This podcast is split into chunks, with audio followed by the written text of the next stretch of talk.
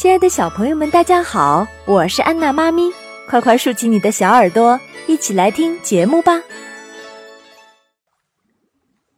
树的故事，有一棵深爱着某个男孩的树，男孩与树一起度过了一个欢乐的童年。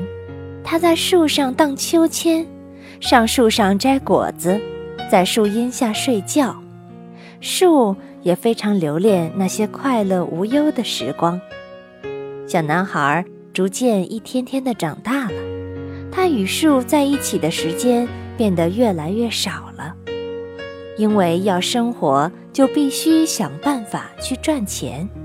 于是树就对他说：“拿我的果子去卖吧。”他拿走了果子，卖掉了，树感到很快乐。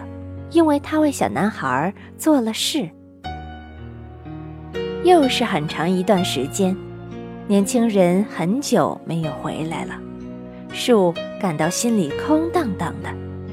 有一次，树看见男孩走过来，就向他微笑着说：“来呀，让我们一起玩吧。”但是年轻人已经长大了，他要到外面去闯世界了，他不愿意。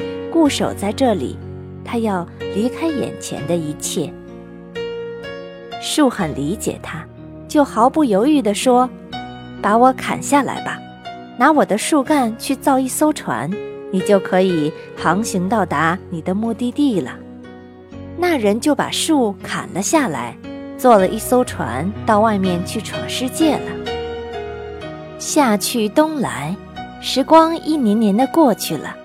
无数个寒冷和寂寞的夜晚，树都在默默的等待。最后，那人终于回来了，但他已经满头白发了。年老和疲惫使他不能再玩耍了，也不能赚钱或出海航行了。树说：“我还是一个不错的树桩，你何不坐下来休息一会儿呢？”他果然坐下来了。树又满心欢喜。